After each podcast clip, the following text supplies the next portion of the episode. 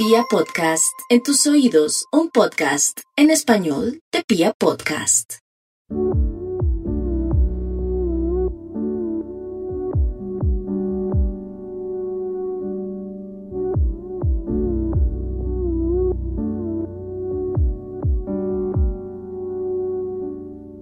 Hay quien la ve venir, hay quien la espera, hay quien se juega al porvenir. Quedan como inertes, creyendo que está bien fiarse de la suerte. Emocionadísimos de presentarles al gran maestro Alejandro Sanz. ¿Cómo estás, querido? Mi corazón no late, vibra en este momento, Alejandro. Muchas gracias, muchas gracias, un placer enorme. Alejandro, hablemos de la gira, pero también hablemos de este nuevo disco.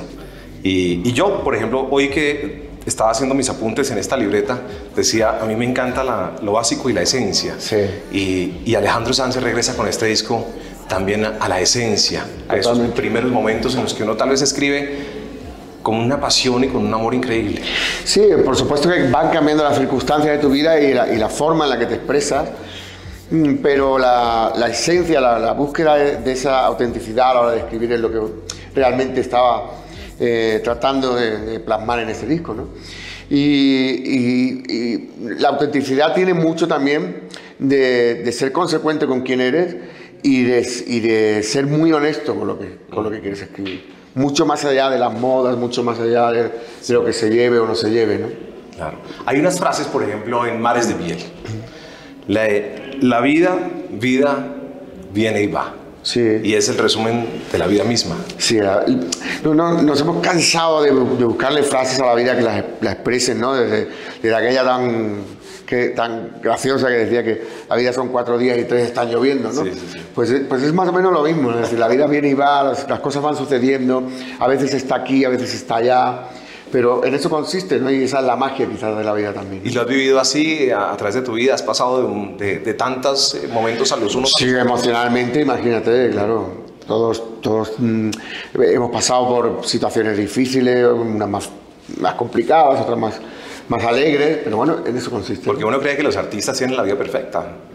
No, Y eso no es así. no, no, no, no, no. La vida perfecta la, la tienen los políticos. No. hay, hay otra frase en Mares de Miel que a mí me encanta y dice, tú eres la luz que a mí me guía. A mí, pues no sé, cada quien tiene sus creencias.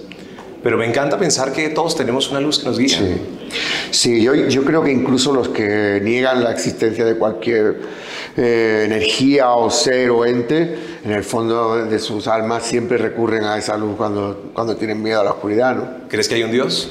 Yo sí, yo estoy convencido.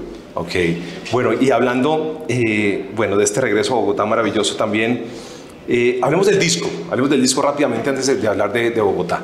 Eh, este disco, pues, es el regreso, pero también tiene artistas invitados el disco. Tiene personajes como Paco de Lucía. Sí. Eh, y tiene grandes, grandes cosas. eh, Sí, está Manuel Alejandro también, mi, mi pa- mi padrino de nacimiento y uno de los compositores más grandes que ha dado la lengua hispana. Y, pero esa de, de Paco, poder traerme a Paco durante un ratito de nuevo a- a- y sentirle como si estuviera sentado al lado tocando, eso fue algo muy bello, ¿no? Eso es un regalo también increíble. Sí. Alejandro, hablemos ahora también de, de otras cosas que pasan. Bueno, vienes a Bogotá ahora, por fortuna este regreso. La banda, eh, ¿vienes con toda la banda? Toda la banda. O sea, porque tú tienes unos músicos increíbles. No me podía dejar a ninguno por ahí, si no... David Palau, toda esta gente está aquí. No, David, David ya no va conmigo hace ya algunos años, de Ah, hecho. ok. Eh, creo que va con Bisbal, creo. Creo que está Ok. con Bisbal. O sea, han ido cambiando elementos, pero son... Algunos de ellos llevan conmigo más de 20 años. Sí, ok. Bueno, toda la banda perfecta para este. Ahora, ahora te los van a presentar. para- Maravilloso, porque son unos músicos increíbles. Son muy buenos, muy buenos. bajistas, todos. Bueno, hablemos de En Vibra. Bueno, Vibra es una emisora que, por supuesto, tiene todas tus canciones desde cuando estábamos por allá eh, pisando fuerte. Eh, y hemos recorrido todos los momentos musicales de Alejandro Sanz y una emisora que también es muy escuchada por, por las mujeres. Le quiero hacer una pregunta. Yo hoy en día eh, hablo con muchas mujeres y siento que todavía hay un tema muy fuerte con los estereotipos. Entonces algunas mujeres dicen, no, pero es que, eh, claro, se invalida tanto a la mujer que no es perfecta aparentemente. Y yo quisiera que habláramos un poco de esos estereotipos, Alejandro. A mí me da un poco de risa. Yo le encuentro gracia, además, a la mujer en todos los sentidos y aspectos. La mujer colombiana, además, es hermosísima y, bueno, y la del mundo en general. Pero además, la mujer tiene una cantidad de ventajas increíbles sobre los hombres. Esos estereotipos a veces que nos creemos me parece que están tan equivocados. Me gustaría que habláramos de eso. Todos los estereotipos en realidad son una salida de la gente que no tiene realmente mucho que decir al respecto de algo. Entonces se crea un estereotipo, y dicen, bueno, pues la mujer es tal, o el colombiano es tal, o el español es tal. Esa forma de generalizar es, lo que te digo, es una, es una huida hacia adelante de alguien que no tiene, no tiene recursos para explicar o para, ¿sabes? A mí nunca me han gustado las generalidades, ni las generalizaciones, ni, ni los estereotipos, porque creo que cada ser humano es un, es un, es un mundo diferente y sobre todo esos estereotipos nunca, casi nunca corresponden con la realidad. Entonces, mujeres que dicen que a los 40 se sienten viejas. Bueno, que eso es una tontería. Viejos los muebles. Las personas se hacen más interesantes cada vez. Alejandro, eh, tuve la oportunidad de preguntarle en la rueda de prensa antes de que todo esto pasara una cosa.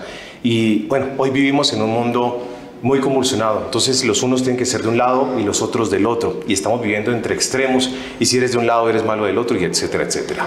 Pero también hay unas posiciones de centro que a veces son calificadas como eh, por los demás como equivocadas, eh, como tibios. Me parece que... las llaman equidistantes. ¿Las posiciones de centro son válidas? Por supuesto. Probablemente la verdad esté mucho más cerca de un sitio que esté en el medio que cualquiera de las dos posiciones o las cuatro o las seis posiciones extremas, ¿no? O sea, em, por supuesto que sí, es, eh, es una forma de, llamar equidistantes o llamar tibios a la gente que, que busca la verdad en, en, un entendimiento, en un centro.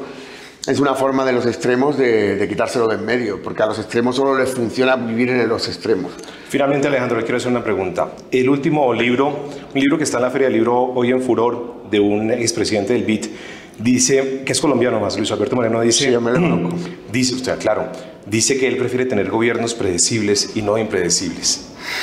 Bueno, lleva mucha razón, ¿no? O sea, tú si sabes quién va a estar ahí, al final sabes, sabes, sabes lo que te puedes esperar. El problema es cuando, cuando eliges a alguien que realmente no sabes qué va a hacer. Normalmente, si una persona es impredecible es porque no, no, no es transparente, ¿no? Y entonces, bueno, pues eh, estoy bastante de acuerdo en esa afirmación. Muchísimas gracias Alejandro por estos minutos. Placer. Regálanos por favor un saludo para Vibra, no sé si lo puedes hacer. Mi gente de Vibra les mando un abrazo enorme y espero que disfruten mucho con mi música. Me voy al escenario que me están esperando ya y les quiero mucho. Cuídense. Yo no quiero suerte, yo te tengo a ti. Yo no quiero suerte, yo te tengo a ti.